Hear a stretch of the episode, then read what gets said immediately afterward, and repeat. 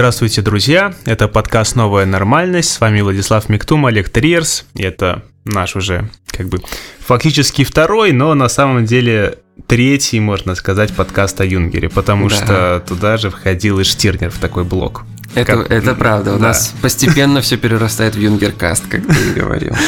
Ну, я думаю, что мы в этот раз остановимся и а, напоследок обсудим в «Стальных грозах» и «Стеклянных пчел». Да, это две абсолютно уникальные книги, совершенно не похожие одна на другую. И просто для меня это было еще одним доказательством. Я говорил Владу перед записью, что чем больше я читаю Юнгера, тем больше я понимаю, что во многом как авторы типа Кларка или Азимова а стабильность его работ настолько удивительная, что ты можешь по сути выбрать любую, просто ткнуть в его библиографию – найти эту книгу, и ты просто будешь знать, что тебе будет о чем подумать, и будет что интересное почитать. И как у Азимова, это может быть внезапно научный труд какой-нибудь, философский, да. футурологический. Это может быть академическая работа, или это может быть художественная, которая взорвет твое сознание. Да, и начнем мы, конечно, с э, романа «В стальных грозах», который мемуарный, который был одним из первых романов вообще о Великой войне да. опубликован. Да, и интересно то, что есть в «Стальных грозах» сейчас в форме книги, но еще к тому же можно найти сами дневники, то есть не отредактированные дневники Юнгера, mm-hmm. которые вот по-английски я знаю, что они просто называются Reflections on the Great War. Я уверен, что по-русски это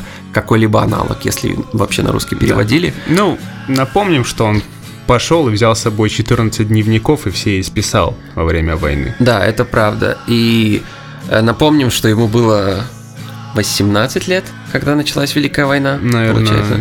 Нет.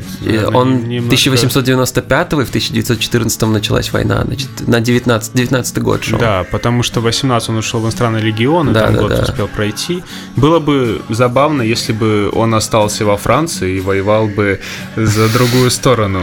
Я думаю, что, кстати, это не помешало бы ему стать и героем, и в то же время что-то великое написать. Кстати, я об этом думал, пока я читал в «Стальных грозах» о том, что это его первая книга, и он, по сути, моложе нас.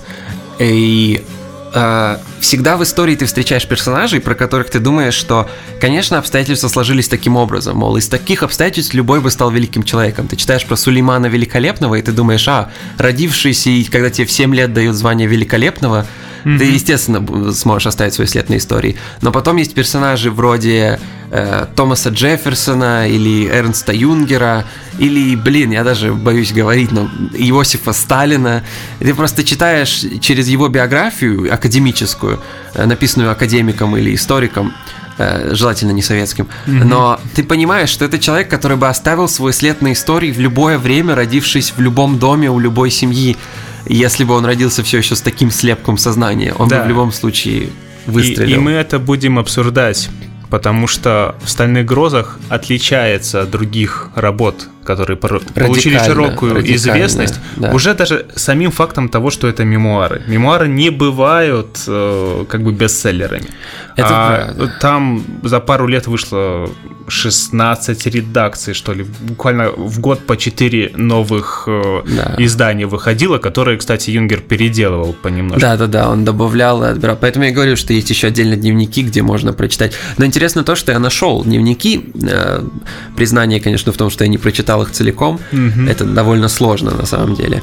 Но факт в том, что не так много, не так много разницы. То есть я вижу, что он добавлял или убирал, но по сути это точно тот же самый стиль и та же самая форма. Это не то, что он э, он больше имен называет в своих дневниках солдат, с которыми он сталкивается, но кроме этого. Интересно, Я что... думаю, что он там перечисляет намного больше того, что он читал, потому что он говорил, ведь, да, что да. Э, солдат отличается тем, что все время свободное, он фактически которого у него очень много, потому что война это скучно. Да, это да, не да. все время стычки, он тратит на чтение, и поэтому они даже делились там. Да. Это, это он писал уже в следующей своей работе, которая была более билетризованная, лейтенант Штирнер, что да. в принципе солдат отличали там даже не по ротам званиям, а потому, э, какие у них литературные вкусы. Да. И интересно еще то, что в его дневниках больше, чем в, в «Стальных грозах», Э, гораздо больше времени уделено э, так сказать, алкогольному времяпрепровождению. Это да. И когда я пролистывал дневники... Стальный грузок тоже это много. Да, да, да. Но в дневниках просто еще больше, и в итоге я читал, и просто флешбеки, ну, неважно. А, но суть в том, что э, это почти шокирующе, сколько алкоголя может употребить один человек, и потом ты понимаешь, что как еще пережить э, уникальный стресс э, Первой мировой войны. Это mm-hmm. на самом деле очень интересно, потому что в, в древности, скажем так, до создания пороха, во время войны и во время битвы ты был, в принципе, в безопасности 99% времени, но потом 1% времени, когда ты был рядом с кем-то, то ты был в максимальной опасности, потому что человек с заточенным куском металла пытался тебя зарезать прям лицом к лицу, или человек пытался выстрелить в тебя стрелой за 200 метров. С Первой мировой и со всеми войнами после нее интересно то, что люди, участвующие в ней, были в опасности 99% времени, но сама опасность была довольно низкой. Попадет ли в тебя снаряд, попадет ли в тебя пуля. И в итоге у Юнгера часто можно встретить и в дневниках, и в «Стальных грозах» ситуация о том, что сколько раз он был в одном шаге от смерти, и этого не случалось, и сколько раз он буквально засыпал вечером, и все вроде нормально, mm-hmm. и он делает ремарочку небольшую о том, что ну нас может сейчас, в нас может сейчас попасть снаряд англичан, англичан, да, конечно. Да. И там, ну, убила всех моих друзей, правда, в эту ночь там. Да, буквально. да, да. Я, я ушел из, из оврага, в котором мы были, провел ночь в другом, возвращаюсь, и весь, весь мой отряд, по сути, уничтожен. Да. Э, он, кстати, отмечает вот эту вот э, деталь про изобретение пороха динамита да. в «Стальных пчелах» очень интересно, когда идет рассуждение о том, когда началась современность, он говорит, что современность, ну, как бы главный герой рассуждает, когда «Стальных пчелах», э, да. стеклянных, извините, стеклянных, стеклянных да, да, э, о том, когда началась современность, то он говорит, что это с изобретением пороха, конечно, началось. Вот именно тогда да. э, человечество шагнуло на новую ступень своего развития. Да, да, да, это правда. И современные, например, мой любимый академик-историк, это Виктор Дэвис Хэнсон, по сути, огромную часть своих работ основал именно на этом, потому что он историк войны, и он говорит о том, что настоящее начало современного мира – это не когда Леонардо да Винчи решил воспользоваться тенями для создания объемной перспективы, mm-hmm. это когда люди начали иметь возможность не подходить близко к человеку, которого они собираются убить. Так вот, в, в «Стальных грозах» это уникальная работа. Есть такое выражение, и я не помню, кто его придумал, но я первый раз его прочитал у Шкловского. И оно звучит как «любая книга, любая военная книга – это антивоенная книга».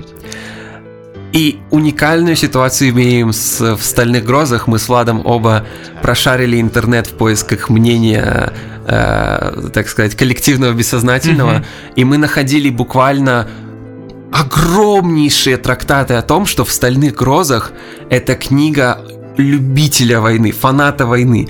Э, там приводились аргументы и цитаты, ссылки на фразы, которые вне контекста звучат, как в принципе, как будто автор наслаждается боевыми действиями наслаждается смертью вокруг него. И ровно в одном клике от этого мнения мы находили огромнейший трактат о том, что нет, это самая сильная антивоенная книга, И то, что он там найти. разочаровался в героизме. Да, можно... раз, разочаровался в романе, разочаровался в Германии и все что угодно. У нас, э, мы можем так прочитывать и так и так э, книгу в «Стальных грозах», хотя бы потому, что позиция Юнгера на войне, как бы, и в принципе в его жизни, это э, дистанцирование. Это да. постоянное нахождение как бы внутри себя, какой-то внутренней иммиграции, то есть в собственной стране, вот как бы, да, которую да, он сам да. себе создает. Абсолютно. То есть атараксия, про которую мы говорили в предыдущем эпизоде про Штирнера, была присуща, по сути, Юнгеру. Как характер. Да, да. И поэтому его мемуары, его дневники обладают уникальнейшим эффектом. Для меня, например, они обладали таким эффектом, потому что э, ты читаешь много, по сути, документальной литературы в жизни, и вот, например, Алексеевича я читал книги, угу. и я плакал, например, когда я читал книги Алексеевича. С Юнгером интересная вещь происходит, потому что он использует настолько интересную технику дистанцирования, такой формальный язык, и говорит о всем в настолько безударной манере. То есть он говорит про абсолютно трагические ситуации, которые, если Спилберг бы начал снимать, он бы сделал из этого 10-минутную со слоу-моушеном сцену э, со слезами на глазах Тома Хэнкса. И он упоминает это как будто между делом. Мы поужинали, а потом моего друга застрелили. Мы э, говорили пароль, чтобы пройти к нашим, но один из нас заикался, и его застрелили. И... У него там еще блестящая в самом начале была буквально сцена, что э, любили разбирать снаряды ребята, чтобы а, да. делать себе всякие лычки и там э, брелоки угу. на ключи. И, конечно, многие из них взрывались, потому что то, что он не взорвался в пути, когда приземлился, это не значит, что как бы он не взорвется у вас в руках, когда вы будете его разбирать. Именно, именно. И, э, и это было нормальное дело, то есть люди, осознавая полностью риск, как да, бы да, шли да. вот на такие глупости. Да, и там есть просто потрясающая сцена, где Чеку вынимает из гранаты один из персонажей, один из солдат, да. и она не взрывается просто из только благодаря тому, что она типа, была не, ну, типа, да, неактивная, да, да, да, да. а так иначе бы просто убил его и всех людей э, вместе с ним. И это очень интересно. Он использует настолько сухой язык для настолько трагичных событий, что поначалу... Я, пока... я бы не сказал сухой. Сухой неправильное слово. Он очень красивый, литературный. Ну, именно, да, да. именно отстраненная манера подачи. Да, он просто не такой окрашенный. Угу. А, интересно тут то, что для меня, когда я читал, угу. я потом спрошу, как тебе, какое у тебя было ощущение, но первые наверное, процентов 20 книги, все, что со мной происходило, я каждые пять страниц вынужден был ее немного отложить, хотя бы ненадолго. Просто потому, что каждый раз, когда ты читаешь книгу, ты как бы режиссируешь фильм в своей голове, и фильм, который я режиссировал со всем этим, что они приходят и, например, э, в овраге, оставленном от снаряда, лежат трупы, и они начинают раскапывать, а под ним еще один слой mm-hmm. трупов, и оказывается, что каждый отряд приходил, каждый отряд бомбили, и они просто накладывались слоями под землей один на другого. И чем дальше ты копаешь, тем больше э, отрядов ты находишь. Мол, выслали один отряд, выслали сопровождение этому отряду, убили, еще одно сопровождение, еще одни убили, и потом Юнгер заканчивает этот пассаж фразой «Ну а теперь на их месте мы». Да. И мне приходилось откладывать это, это была слишком трагичная ситуация, представлять этих людей, которые выросли. Причем интересно, что в книге нет никакого бэкграунда персонажей. Он не описывает «О, я родился там-то, и потом я пришел туда-то». Это удивительно для автобиографии. Все авторы автобиографии обожают про себя рассказать как можно больше. Тут просто факты войны, но где-то на третьей книге случилось название нашего подкаста. То есть это стало mm-hmm. как новой нормальностью в книге. И меня уже больше это не шокировало, а просто продолжалось как дрон-музыка. Знаешь, постепенно все больше и больше пучина депрессии меня просто захватывала.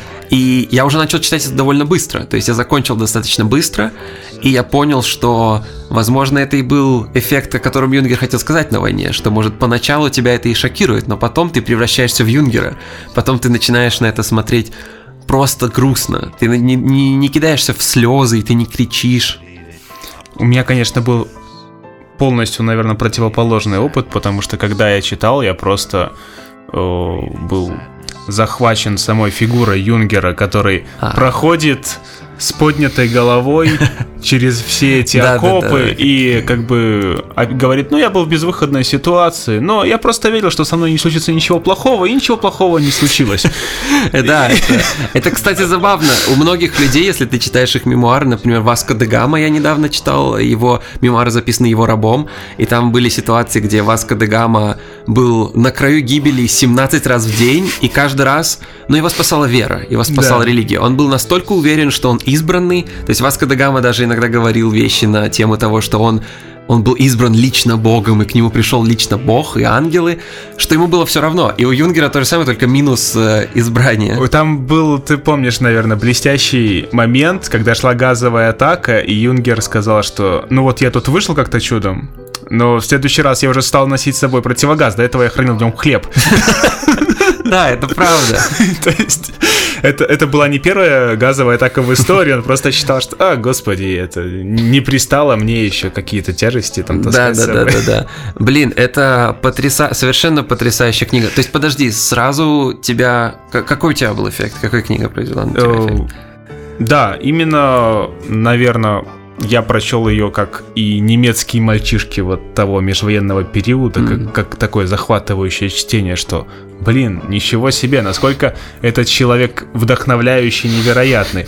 И в этом разница между произведением Юнгера и всеми остальными фактически произведениями о Первой мировой войне, да, э, созданными да. ветеранами. Мы перед записью обсуждали да. несколько. И мы даже думали, и, наверное, в какой-то степени мы так и сделаем, как компаративный такой анализ, сравнительный э, обсуждение в «Стальных грозах», потому что разница между произведением Юнгера и произведением всех остальных, то что все остальные произведения, они показывают, даже Хемингуэй, вот это его героический эпик, который да, такой да. голливудский, они показывают э, жизнь такого среднего человека, усредненного.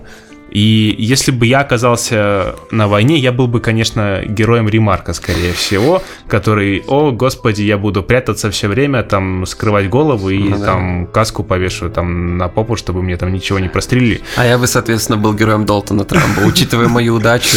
Да. Ну, может быть, это не так плохо. Героя Ремарка убивают все-таки, так что. Да, вот я о том же. Мне бы так сильно не повезло. Интересно, кстати, то, прошу прощения, я тебе сейчас дам, да, но да, да. просто сказать такую интересную штуку, что согласно Министерству э, обороны э, Веймарской республики Германии, э, в Первой мировой войны две самые э, две самые подверженные как бы смерти на фронте группы вообще людей были младшие офицеры и штурмовики, а Эрнст Юнгер был штурмовиком, младшим офицером. Да. Он был младшим офицером в, в компании штурмовиков. Да, это невероятно, согласен. И, э, и что еще? Почему так интересно читать в «Стальных грозах»? Что еще вдохновляет? То, что каждый раз, каждую главу как будто это голливудский фильм, напряжение накаляется.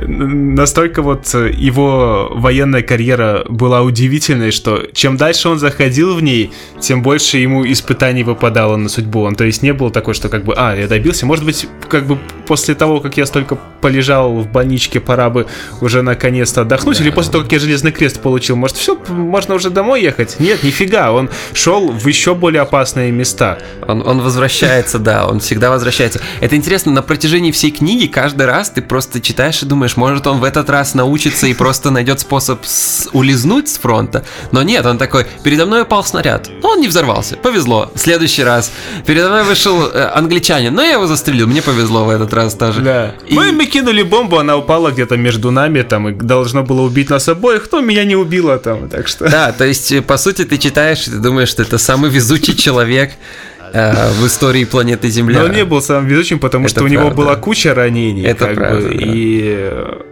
просто вот какая-то действительно внутренняя сила, этот стержень, он был несломим. И в этом, я повторюсь, различие между этим произведением и всеми остальными. За это, в принципе, э, в период после Второй мировой войны э, критика и пыталась как бы вменять это в вину произведению, что это милитаристская как бы такая пропаганда, потому что там ведь говорится, что... Не говорится, что армия это плохо, это бесчеловечная такая машина, которая переваривает людей. Там говорится, что война э, закаляет сердце, и служба вот в военное время это как бы что-то, что воспитывает твою душу.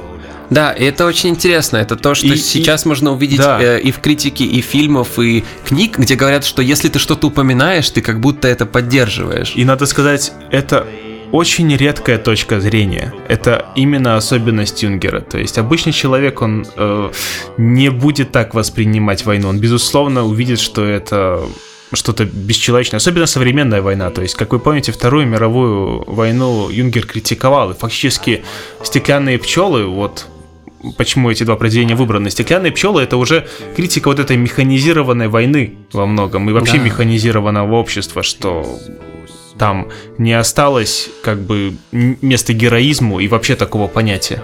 Именно, то есть, э, и по сути, кто кроме Юнгера бы мог это написать? Mm-hmm. То есть, в Первой мировой еще были лошади и сабли, но уже были, начи... ну, то есть, ближе к концу да, уже были уже, танки уже и было артиллерия. понятно, куда все идет. Да, было понятно, что больше не будет э, никаких э, э, шаржей. Но надо сказать, что позиция раннего Юнгера, она была не против этого. Он не воспринимал технику как что-то строго негативное. Он все еще да. видел возможность, что вот если это синтезировать, то получится возможно. То же самое, что как бы есть... Так. Да, есть огромная пропасть между работником, которого мы обсуждали в прошлом эпизоде, и опять-таки стеклянными пчелами. То есть да, это да. полное изменение восприятия.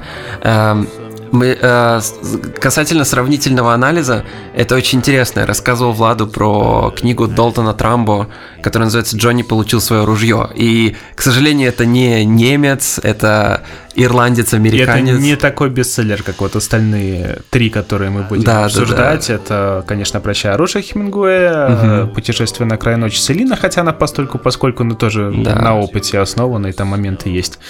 Ну и на Западном фронте куда без него. Да, именно. Но я как раз хотел поговорить про Джонни получил свое ружье или Джонни got his gun, который я даже не уверен, есть ли в официальном переводе на русском языке. Но я Наверное, думаю, должен, есть. должен быть. Наверное, да. есть. Это книга Долтона Трамбо о персонаже по имени Джонни, который просыпается на первых страницах книги и начинает вспоминать, что с ним произошло и где он был.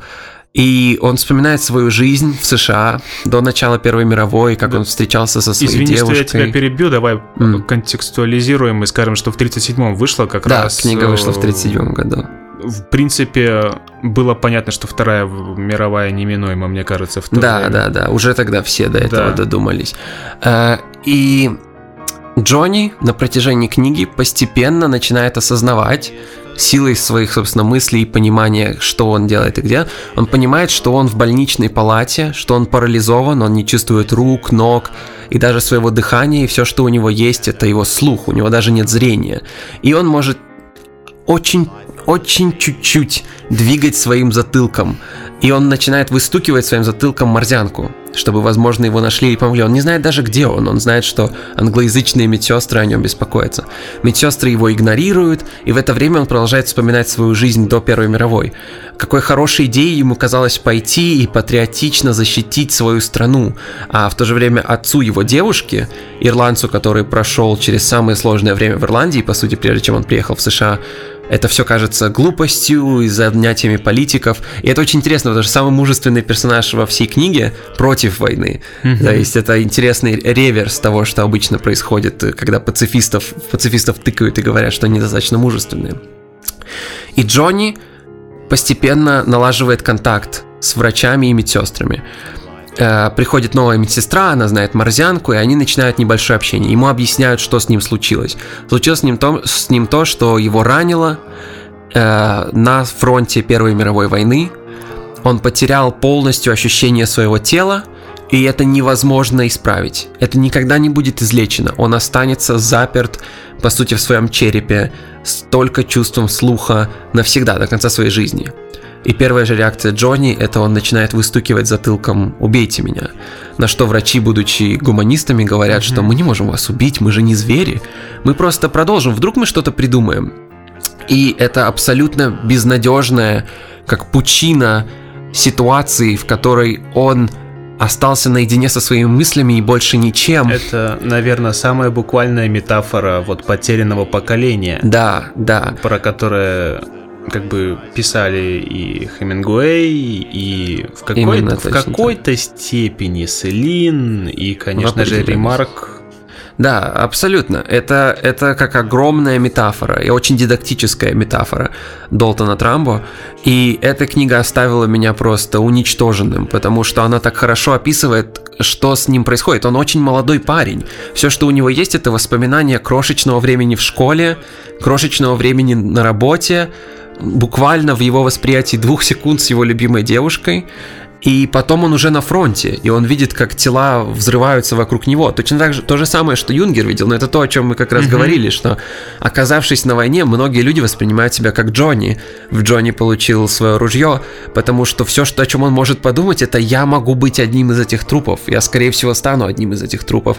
И, конечно, э, жестокий поворот судьбы в том, что ему бы повезло, если бы он стал одним из этих трупов. Он оказывается заперт в ситуации намного в этом, хуже, чем смерть. В этом и отличие Юнгера. Он никогда не принимал вот эту метафору потерянного поколения на свой счет и говорил, что я как бы из поколения добровольцев 14 года. Да. Такое потерянное. Да. Я знал, к чему я шел. Именно. В отличие от того же Ремарка, Юнгер сам принял это решение пойти угу. на фронт. И причем да, пойти пехотинцем. Ремарка в 16 году призвали. Да, да, да. Э, и очень интересно, что книга Джонни получил свое ружье уже после того, как сюжет заканчивается э, самой депрессивной концовкой, какую только можно представить. Э, рассказчик бестелесный, которым является Долтон Трамбо, пускается в такую длинную диатрибу о том, что насколько опасна война, насколько это зло, которое не приносит никому никакой выгоды. От нее остаются только вот такие персонажи, как Джонни, и больше никого. И поэтому для меня просто учит... Я тоже люблю «Прощай оружие», я тоже люблю «На Западном фронте без перемен», но ни одно из них не, не вызывало таких мурашек, идущих по мне, mm-hmm. как пассажи о том, как Джонни осознает, что он не чувствует ничего от своего тела. И то, как он вспоминает свое молодое тело, как он мог двигаться и что он мог делать как ему были интересны книги и мир, как он хотел путешествовать, и как это все было у него отобрано ровно за одну секунду, которая потребовалась, чтобы спустить этот курок.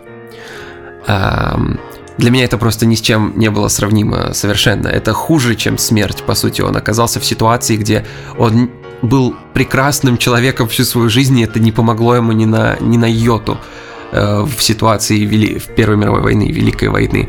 И поэтому Э, во многом как э, книги э, величайших там даже белорусских авторов про Вторую мировую, это просто вызывает немедленный эмоциональный отклик.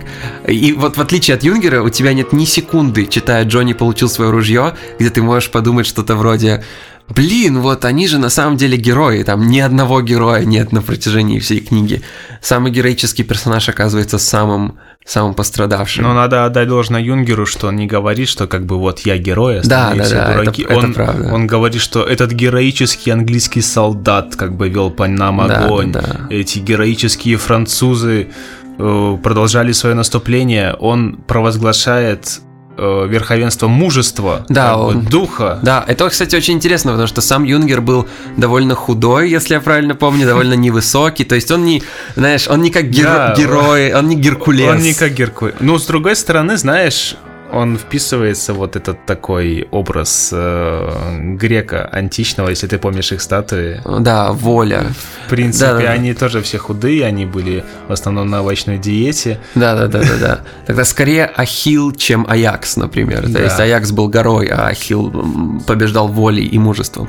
И Юнгер влюблен в, пон- э, в концепцию настоящего мужества. И очень интересно то, что Юнгер избегает имен на протяжении книги, но если любой солдат умирает, он сразу говорит имя, ранг, и причину смерти практически да, немедленно. он называет только вот ближайшее окружение да, свое, да, да. и ну, когда он его называет, то сразу говорит, что ну, никто из них, в принципе, не дожил, этого убили там, того убили тут. Да, то есть он избегает излишней характеризации. Мы как раз когда-то уже некоторое время назад с Владом обсуждали то, что в современной литературе, особенно в современном фэнтези, слишком много характеризаций. И... Это все вирус Толкина. Да, да, да. И мне, кстати, было очень интересно, что Юнгер и Хемингуэй во многом используют минимализм схожий. То есть они оба относятся к этому, э, к тому, как должна выглядеть форма литературного произведения э, схожим образом.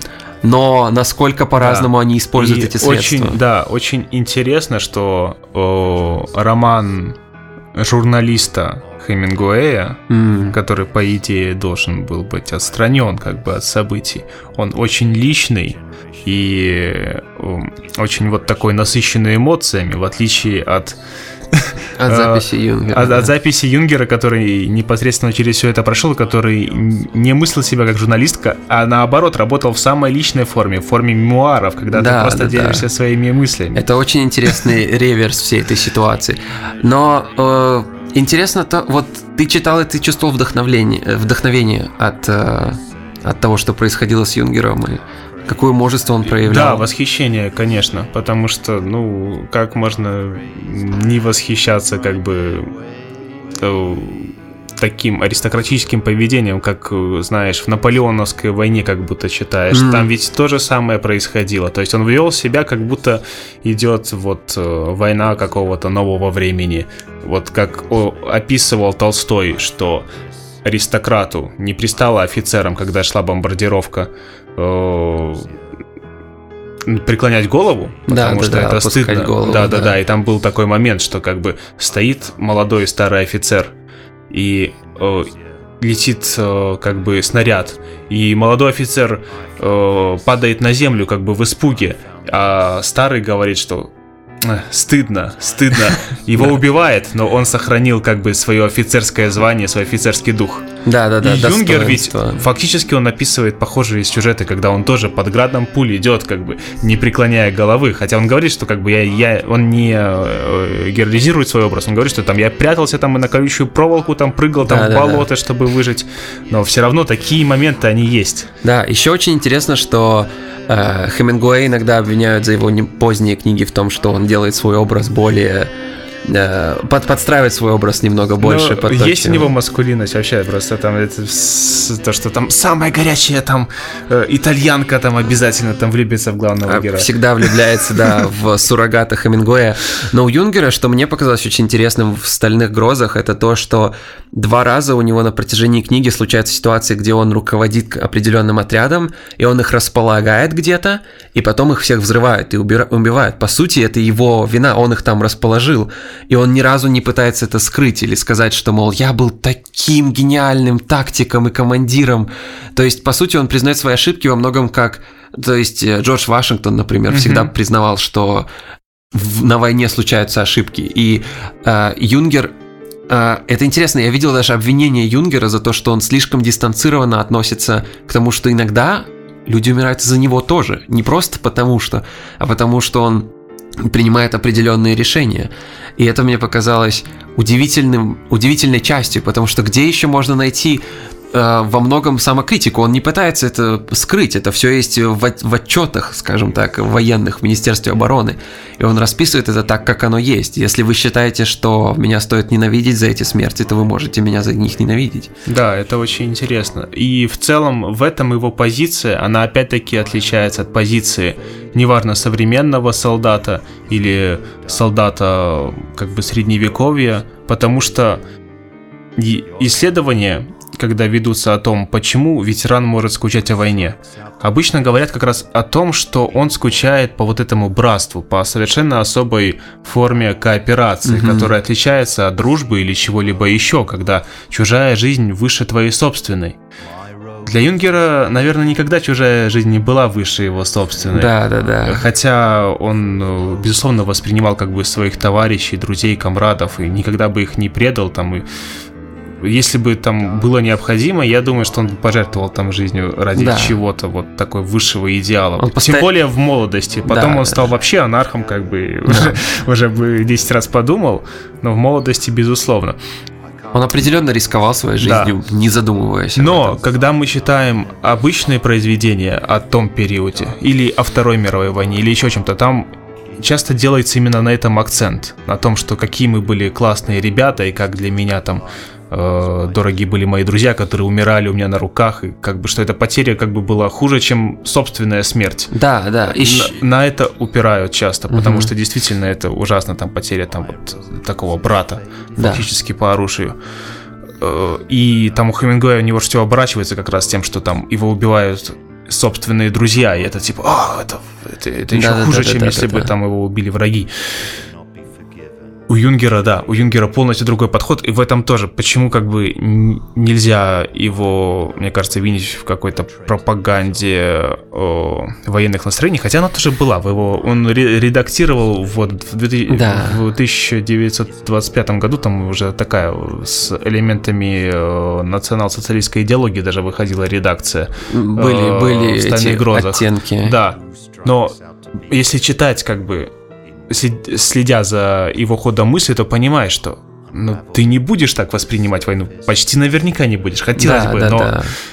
Это как э, римляне какие-то. Абсолютно. Да, вот, это именно то, что мне это напомнило. Марка Аврелия мне да. это очень сильно напомнило.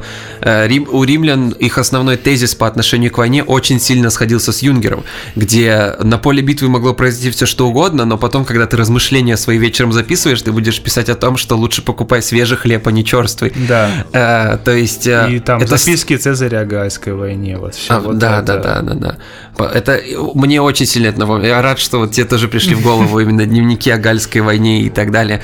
Потому что, да, Юнгер, по сути, был их идеалом. И он был э, прусским идеалом 1870 года, когда франко-прусская война он с происходила. удивлением там вспоминал, что, о, там, меня, оказывается, все время спрашивали, а, там, когда он там в увольнении находился, там, mm, неделю, да, что, да, а да, где да. это наш командир, там, и там все, все такое. И я подумал, что ничего себе, оказывается, у меня есть связи там не только какие-то наверху получены, оказывается, меня ценят еще и мои подчиненные. Да. То есть он э, не был таким панибратом, видимо, и угу. для него это было удивительно, что его уважают его, собственно, почему. Он даже не задумывался на этот счет, как бы уважают, не уважают, это война, как бы какая, какая да, разница. Да, да, субординация есть субординация, тут не место. Именно, поэтому он тоже римский идеал. Римские генералы не, не должны были, ну, пока не начались все эти бесконечные гражданские войны, но изначально они должны были При этом он там копал окопы со всеми, как бы, тоже нельзя сказать, что он там относился, знаешь, как грязи из-под ногтей. Нет, он да. Э, всегда ценил человека как человека. Именно. Это, кстати, это же Юнгера фраза про то, что я обожаю человека, но я ненавижу группы. То есть, э, типа, когда я с индивидом наедине, я обожаю его, я люблю его ну, бесконечно. скажем так, как это точно они... в его духе. Да, но как только они образуют любого рода группу, мне сразу хочется куда-то убежать или уйти. Это Штирнер, но это мог и, и Юнгер. Да, э, определенно точно это могло быть что-то их общее. Еще интересная часть в «Стальных грозах» э, в сторителлинге, в «Остальных грозах» в форме мне показалось то, что и Хемингуэй, и Ремарк, и великие советские писатели про Вторую мировую войну, например, mm-hmm. считают э, нужным для повышения драматизма и интереса для читателя создать э, в кавычках не безвыходную ситуацию. Например, по ком звонит колокол. Э, единственный способ спасти э, революционеров это пожертвовать своей жизнью для главного героя, по ком звонит колокол, и ему приходится жертвовать своей жизнью. У Юнгера в его дневниках все интересно происходит так, что война уже настолько драматичная обстановка, что вот то, что я говорил mm-hmm. про то, что он, например, размещает свой отряд, и потом отряд взрывают. Не было безвыходной ситуации, он мог и не размещать отряд там, но это в войне не так все происходит. Не всегда да. тебе приходится умереть за мост, но... и не всегда тебе приходится умереть за какую-то позицию, которую невозможно не взять. Иногда ты умираешь, потому потому что ты Потому что вот на войне ты постоянно под обстрелом. Надо сказать, что когда он потом пошел уже свои литературные опыты, вот э, лейтенанта Штурма написал, то там уже более такое классическое произведение военное, и там да. вот это есть, это присутствует. Это правда. Э, давай сравним для начала. Мы уже сказали про, про Хемингуэя, мы только про него и говорим фактически, но обычно оппозицию ведь выстраивают с ремарком. Я думаю, да, что да, да. стоит обговорить это потом, как анекдот вспомнить про Селина.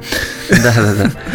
Э, потому что э, в те годы, в 29-м, э, когда вышел роман, 28-м он был написан, в 29-м вышел, в 30-м уже вышла экранизация, получила Оскар, насколько я да, помню. Да, да, да. Юнгер отмахнулся, грубо говоря, от этого произведения и очень, очень интересно и очень точно охарактеризовал. Он сказал, что это ну камуфляж, создающий впечатление, будто в Германии царят интернационализм и пацифизм. И, и это правда. То есть это то, про что мы говорили, что Вторая мировая возникла не только потому, что, э, как там сегодня пытаются объяснить, что там, ну, голод был, и люди были готовы идти за чем угодно. Нет. Там да. Э, были совсем не пацифичные настроения в тот период, иначе бы роман на Западном фронте без перемен, я думаю, не сжигали бы с таким энтузиазмом. Мне еще с э, э ремарком нравится просто поэтика названия, потому что им Штальгевиттерн, то есть в стальных грозах, как называется Юнгера, и им Вештен nichts Neues, да. то есть на Западе нет ничего нового. Mm-hmm. У Юнгера на каждой странице происходит на Западном фронте что-то новое, но название ремарка уже называется «На Западе ничего нового». И это это просто потрясающе. То есть поэтика названий уже все выдает. Это оба, оба названия прекрасная, реп, э, прекрасная репрезентация Там, книг, кстати, если я правильно но... помню, еще вышла пародия очень быстро на Востоке и ничего нового. Да? Да. Это просто прекрасно. В то время по этому роману. Да. И просто, по сути, вот начиная с поэтики названий и переходя в содержание, все так и происходит. То есть их разные перспективы уже понятны. Опять-таки, как мы сказали, Ремарка призвали. Юнгер mm-hmm. сам пошел, был волонтером, и он гордился этим бесконечно. И очень интересно, что как бы Ремарк пытается э, как бы апеллировать к определенной целевой аудитории, он все время там говорит о вечных ценностях, что они заставляют нас думать, что э, муштра военная это важнее Гегеля. Но я не думаю, что он Гегеля, если честно, когда-нибудь в жизни читал. Он был Ты думаешь, что никто не читал Гегеля? Не, ну, понимаешь, он э, как бы как кивок своей аудитории там упоминает там все время там Канта, Платона, еще остальных ребят. Да, да. Но из его текста не вычитывает знакомство с этими работами, я бы сказал так. Ну да, это правда. Потому что они очень сентиментальны. И вот за что его критиковали, что э, критиковал, по-моему, в том числе Юнгер. Ну, хотя это, я не знаю, скорее всего, это в целом как бы правые э, такие блок того времени. Uh-huh. За то, что вот это сентиментализм. Сентиментализм это не гуманизм. Сентиментализм это когда ты горюешь о себе. Да. Понимаешь, о собственной судьбе. Это э, эгоизм, это что противоположное гуманизму. Да, да, да. Еще очень интересно, что если я правильно помню, на Западном фронте без перемен, то в самом начале есть этот пассаж э, про про то, что эта книга это не обвинение и не исповедь, и это не точно не приключение, потому что война это не приключение, смерть да, да, это да, не приключение. Да, да, да, и потом весь вся книга по сути для меня читалась как один огромный урок, то есть как одна mm-hmm. огромная педагогическая э, кампания о том, чтобы рассказать, насколько плоха война. То есть он, по сути, врет тебе в первом, в сам, на первых же страницах. Юнгер бы никогда так не сделал. Юнгер бы никогда не сказал, Юнгер бы вообще не стал вешать ярлыки на свою работу. А у Ремарка происходит интересная вещь, которую метамодернисты потом тоже будут страдать, где они настолько не хотят вешать ярлыков на свою свободу, что вставляя в начале описание, что мы не то, то, то и то, они сразу вешают на себя ярлык «А, метамодернист». Угу. И это очень интересно, потому что Ремарк — это явно окрашенная книга. То есть э, в, в будущих редакциях э, в «Стальных грозах», да, там будут определенные оттенки, которые помогут детям немецким больше... И, по-моему, финальная редакция в 64 году уже вышла. То да. есть так их много было. Да, именно. Люди и все продолжали, что продолжали И что-то финальное, вот как раз он там ограничил... Ну, насколько я помню, я могу ошибаться, но вот он ограничил вступление просто фразой, что война, она закаляет сердце. Как бы. Да, да, главное. да. Еще интересно, что э, на Западном фронте без перемен постоянно Ремарк пишет про солдат, что они уже мертвы, или они старые мертвые, а тут молодые мертвые. Всегда пишут кстати, о том, спецэффекты, что... знаешь, как в голливудских фильмах. Да, не странно, что Оскар получил, потому что там все время там бас, гроб прилетает и открывается, и из него падает труп, да, и этим да, гробом да. убивает человека, и лежат два трупа, и ты такой, вау, символизм. Да, это правда. Очень интересно, что у Ремарка его персонажи, персонажи, хотя они записаны с настоящих слов настоящих солдат, угу. они персонажи. То есть там есть персонаж стоического старого солдата, который говорит, давай, что давай, давай не будем говорить еще раз напомним как бы опыт военной ремарка, что он а, вот, да, да, его да, призвали да. в шестнадцатом году. Он послужил до 17-го, в 17-м он получает серьезное ранение, как бы три ранения одновременно, и проводит до конца войны время в госпитале. И да. там вообще его жизнь висела под вопросом. То есть, э, когда он проводил там в госпитале около года, конечно, он все время общался с ветеранами и видел, насколько вот как бы изнанку войны на которую Юнгер, несмотря на все ранение, как бы не обращал внимания. Он все-таки сконцентрирован был на себе и на собственном опыте. Да, и да, да. я думаю, что он э, скорее читал, как бы находясь в госпитале, чем смотрел по сторонам и интересовался судьбой других людей. Да, это очень интересно, потому что это как извечная проблема солипсистов, э, когда писатель является философским солипсистом, то его часто обвиняют в том, что он недостаточно много проявляет эмпатии и так далее. Mm-hmm. Ремарк был очень гуманистичным эмпатом и, по сути, во многом как Толстой со своими дневниками про, про войны на Кавказе э, и в Крыму.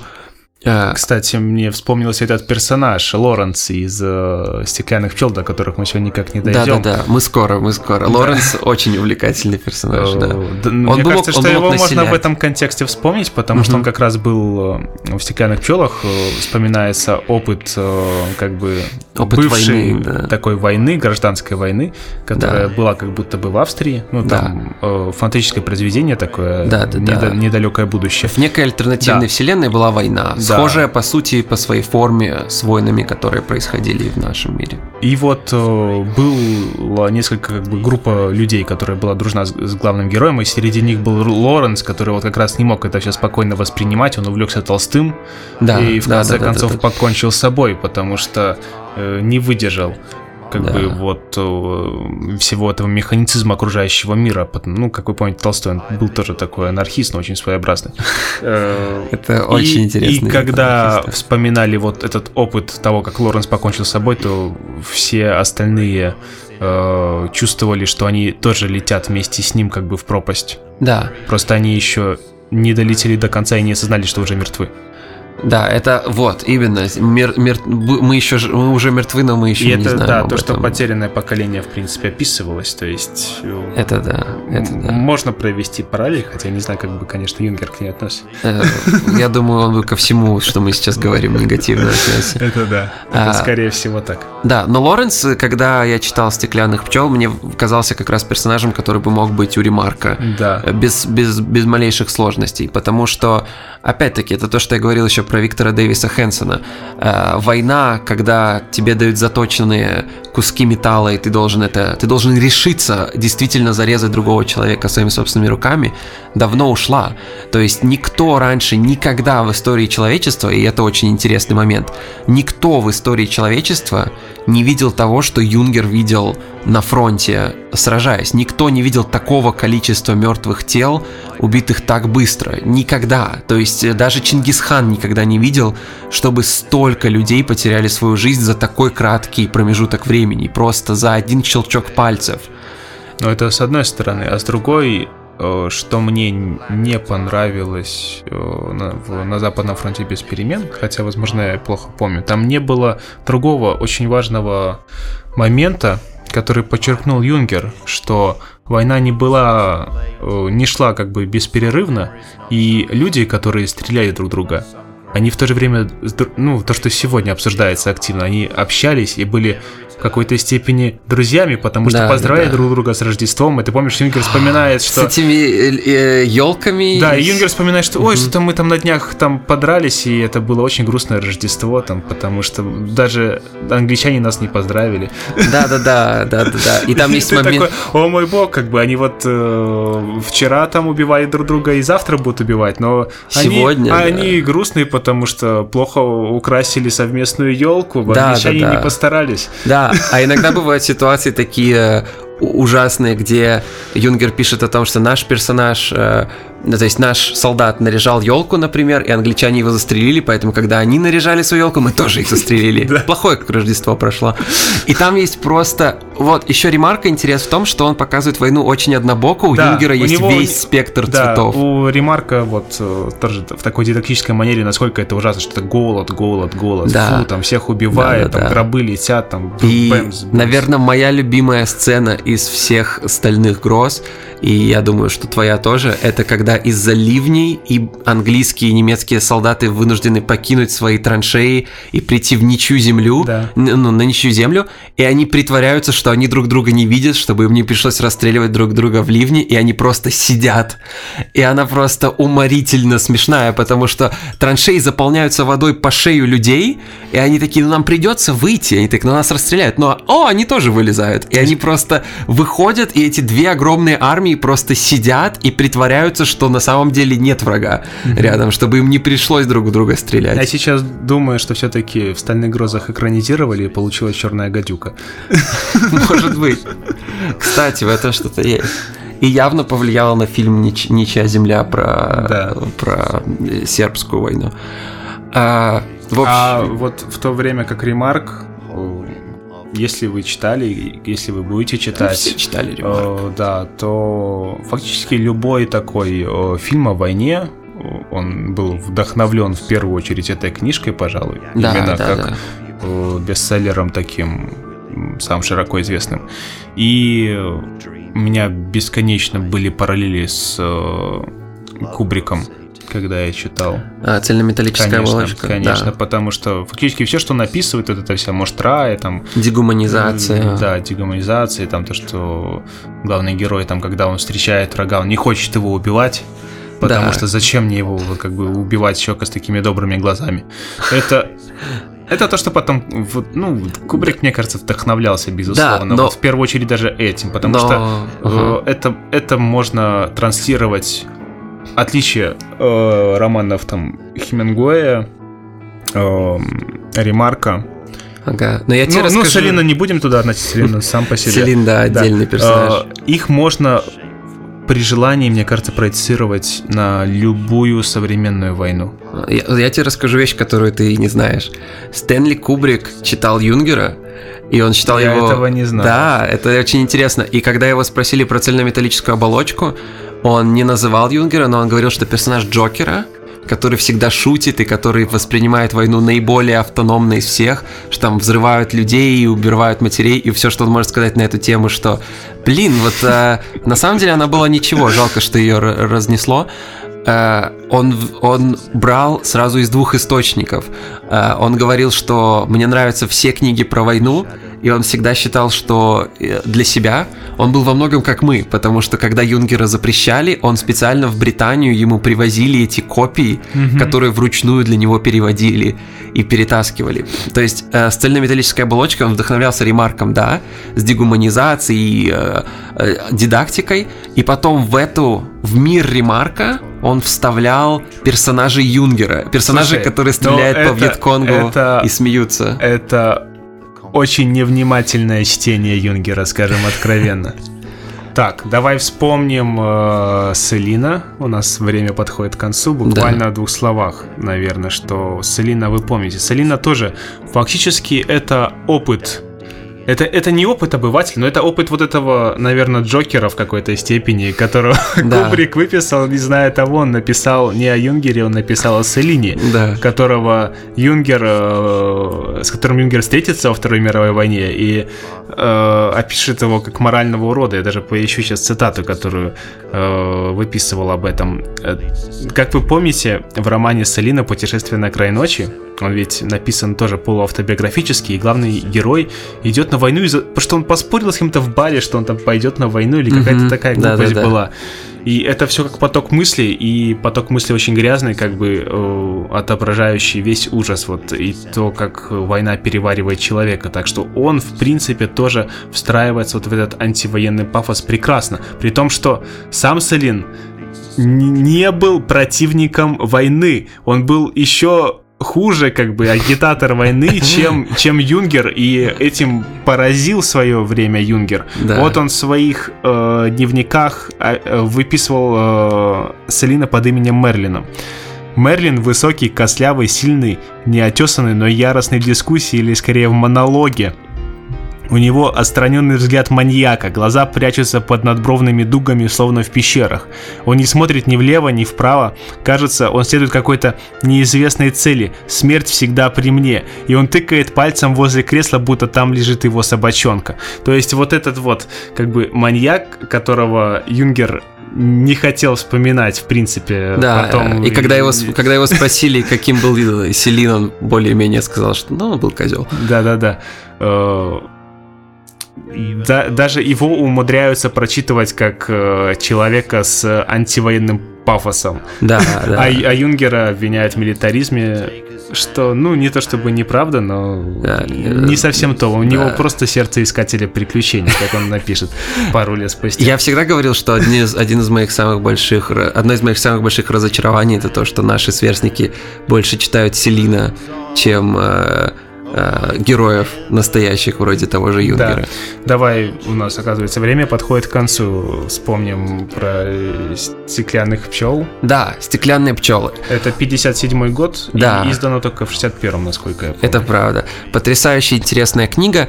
Вся книга — это всего лишь несколько часов фабулы, но сюжет распространяется от э, да. начала столетия до конца. Очень... Это альтернативная вселенная научно-фантастическая. Да. И мне его тяжело советовать для чтения, потому что он именно как э, нарратив очень спорный. 90 7% произведения это, это флешбеки. флешбеки. Да, это правда. И это как в One Piece, когда в флешбеках происходят флешбеки, знаете? Да, да, да. Это флешбэк начинается, и внутри флешбека персонаж вспоминает что-то да, еще, да, и да, начинается еще один флешбэк.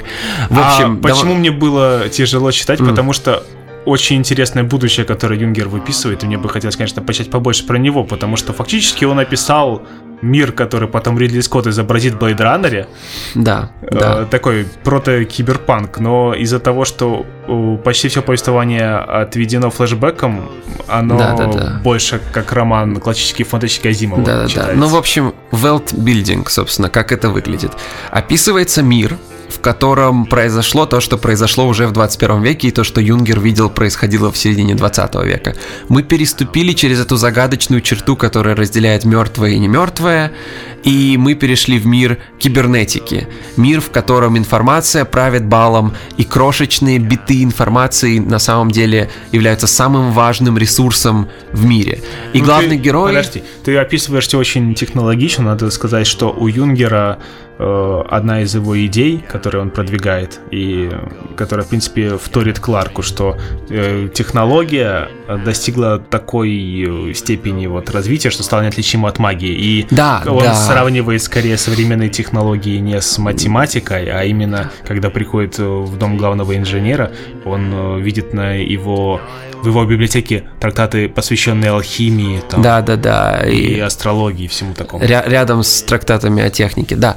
И главный герой это Ричард. Он бывший настоящий кавалерист, который потом стал э, тан танкистом или инспектором да, танков, да, а да. потом оказался вовсе безработным. Угу. И это интересно, потому что, по сути, это юнгер, то есть он начал свою жизнь еще тогда, когда в войнах активно использовали лошадей, и закончил ее тогда, когда сейчас невозможно представить. Сейчас даже танки считаются Кстати, устаревшими. Я вот тут проведу интересно, опять-таки, параллель с Ремарком, что у Ремарка есть такой момент, что как бы самое ужасное это отправлять э, на войну животных, но э, что что интересно, как бы вместо животных мы можем отправлять технику, и тогда э, война станет полностью бесчеловечной, и еще хуже, это будет как бы современная уже война, когда да, да, да, роботы да, случайно убивают кучу людей. Это, это, это уже не война, это просто как бы убийство. На эту тему я написал целую курсовую да, да, работу. Да. А, да, и Ричард ищет работу, ему предлагают, что вот тебе может дать работу человек, который является аналогом Сергея Брина, Цукерберга, кого еще мы можем придумать? Миллиардера, обладающего такой властью их, в информационном... Их всех придумал Юнгер. Их всех... Они прочли стеклянных пчел и такие, вот кем я хочу быть. Да. Там персонаж-институт, по сути э, человек, который является мультимиллиардером, владеет самой крупной корпорацией информационной в мире и занимается нанотехнологиями для культуры, для кино, для э, Министерства да. обороны, для индустрии. Это, это очень интересно. То есть фактически основной заработок у него идет от индустрии развлечений. Он это предсказал, да, что это да. как бы, ну, в принципе, про это как раз в то время говорит, что массовая культура набрала обороты, и как бы сегодня э, Голливуд правит бал. Но что он еще очень точно отметил, это э, миниатюризация да, да, да. Что мел- дьявол скрывается это в мелочах на самом Именно. деле. И э, людям нечего бояться до тех пор, пока э, все гонятся за размерами. Но когда э, станет техника неотделима от вашей жизни, она проникнет в ваш быт, она проникнет именно в виде каких-то маленьких деталей. И да, только да, тогда да. начнется вот это тоталитарное общество, где э, вашу жизнь начнут контролировать какие-то корпорации, технологии. Да, то есть э, персонаж Запорони, это имя этого мультимиллиардера, и в честь него же называется его фирма. Запорони у меня было Works, я не знаю, как это mm. в русском они перевели. Но нет, суть... там русского нет, я тоже на английском а, читал. Ну вот, Запорони. И это интереснейший персонаж, потому что он суперзвезда. Э, он селебрити в своем мире. На него, за ним постоянно смотрят, за ним постоянно следят. И Юнгер пред, пред, предсказал уже мир, в котором мы сейчас живем, где целое Эйдос, этот платонический человека, можно делить, не уменьшая целое. И поэтому Запороний — это голографическое изображение, которое смотрит за всеми всегда с каждого экрана, и при этом сам Запороний остается Но как он нетронутым. смотрит? Он смотрит как эмблема Кока-Колы в виде да, да, или, да, или да, KFC. Да. Он как, как такой большой брат. Он э, отображается в виде такого дедушки Санта-Клауса, потому что он все время снимается в этой роли. Да, и это сила именно крошечного, потому что Запороний миллиардеры, современные индустриалисты и современные IT-магнаты, скажем так, по сути, э, охватывают властью современное общество, пользуясь крошечными способами. Никто не будет выстраивать солдат сейчас в, в, в ряд и заставлять нас что-то делать. Но, но при этом Запороний надо Э, не лишать его этого, сам остается как бы человеком.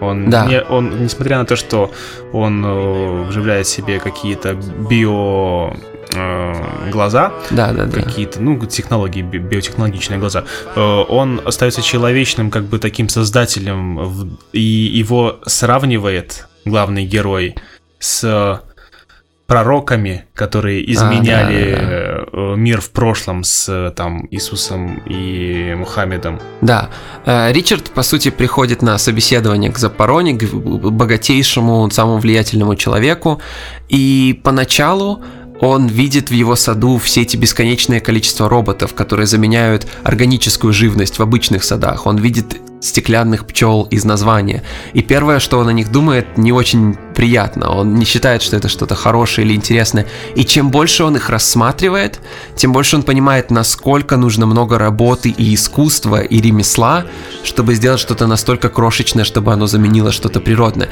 Но интересно тут еще то, что Юнгер критикует, что природе и людям потребовалось, и культуре нашей потребовалось десятки тысячелетий, чтобы разработать мир, в котором мы есть сейчас. А Запорони и люди, которые, по сути, являются слепком Запорони, пытаются все это сделать искусственным и материализовать, и нарушить эту четкую границу между живым и неживым.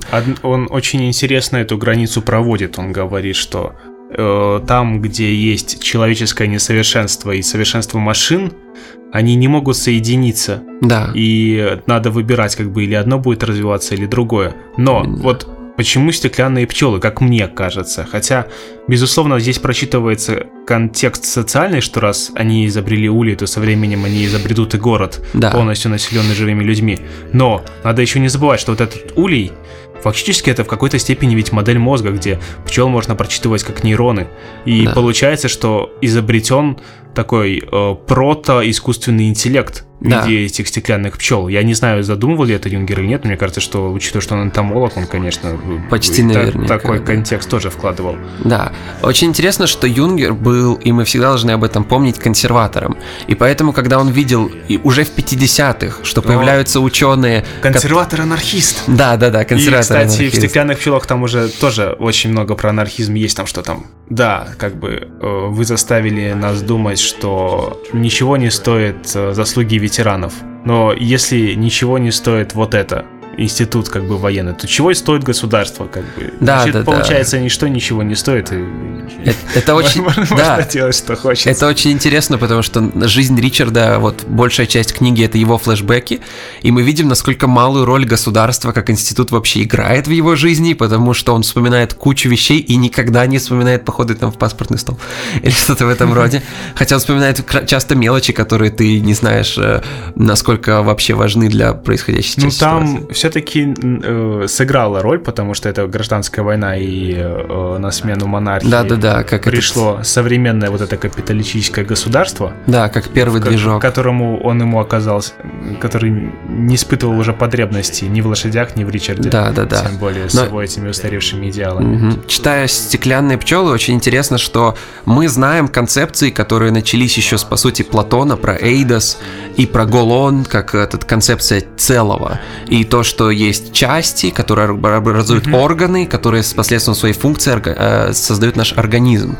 И получается, это начинается с Платона, это переходит через э, Декарта и Гегеля и Канта, и Юнгер видит, что современные, э, современные магнаты технологий пытаются перечеркнуть все, о чем говорили все эти люди тысячелетиями, одним, одним, по сути, движением пера, просто создав такие, это как мир Дикого Запада, mm-hmm. создав такие машины, которые будут неотличимы от всего этого, и какую ценность тогда имеют платонические идеи об организме? На самом деле здесь э, можно вспомнить Хайдегера, Потому что да. фактически то, о чем он говорит, говорил об этом и Хайдегер, что есть э, два способа быть человеком. Один э, через поэтическое, поэзис, и второй да. через вот это техно, технику. Да.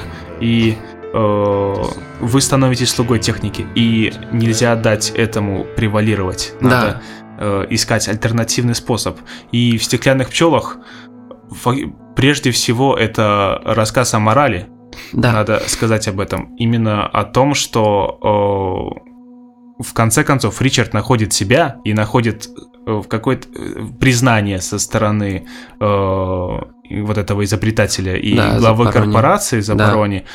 За счет того, что у него э, строгие внутренние моральные принципы, да. которые он демонстрирует. И по сути намек... Он демонстрирует угу. их, причем своим бездействием, что самое интересное. Да, э, Ричард встречает после уже беседы с Запорони э, пруд, в котором плавают, плавают уши. уши человеческие, и думает, что же мне делать. Но он понимает, что э, насколько современные институты прогнили, ему некуда пойти, и да, да, да. единственное, что он может рассчитывать только на самого себя. Да, то есть, э, по сути, Запорони это аналог э, Марка Цукерберга. И представьте, что вы пришли на собеседование в особняк Марка Цукерберга и увидели пруд полный ушей, как вы позвоните полиции и скажете, что Цукерберг тут убивает людей. И, по сути, главный герой делает вывод, что, скорее всего, на меня просто скинут эту вину, Угу. И поэтому я не буду... Да. Ну, время подходит к концу, мы не успели сказать ни слова про лес, одну из главных концепций тоже и очень важных в такой и философии, и в прозе, и в взглядах Юнгера. Э, не успели... Про, про звук совести. Про, да, про Томаса Мана, там много чего. Все-таки безгранично. Может, когда-нибудь мы к нему еще вернемся, кто знает. Да, я думаю, Жизнь непредсказуема, да. может, Юнгер заставит нас да. к нему вернуться, как да, да, да. уже Но не вот раз делал. Просто одну крошечную вещь я еще скажу о том, что Юнгер э, в своем эссе о боли описывает то, что он, по сути, развивает в стеклянных пчелах. По его мнению, мы стремимся к комфорту, и мы отдаем по одному шагу свою свободу э, людям, которые создают технологии, чтобы лишить нас боли. Но абсолютно с этим же, в это же самое время мы отдаем по одному шагу нашей человечности каждый раз. Да, То есть мы думаем, что мы делаем каждый раз шаг вперед, развивая технологии, покупая технологии, да, да, передавая этим людям, этим магнатам все больше и больше власти. Мы думаем, что мы двигаемся как общество вперед, но по мнению Юнгера, отказываясь от боли и отдавая им, э, магнатам, все больше и больше нашей свободы, мы только делаем шаги назад. То есть, и в... когда мы меняем э, Моторолу, раскладушку на смартфон, мы думаем, что мы делаем шаг вперед, но для Юнгера это огромный прыжок назад. И в этом тоже прочитывается, конечно, параллели вот с Хайдегером. Не странно, что они постоянно в переписке находились. И да. не только и с ним, он же со всеми, он еще и с традиционалистами вроде Волга да, находился да, да, в переписке. Хорошее было время. Да. Все, хороший был, конечно, человек удивительно невероятное, которым можно действительно, как есть подкаст, может быть, вы знаете о Томасе Пинчине, который уже несколько лет обсуждает только Пинчина, вот мы бы могли, конечно, перейти на обсуждение строго Юнгера, но нам придется идти дальше. Так да. что, друзья, до новых встреч уже с другими героями. До свидания. Да, пока.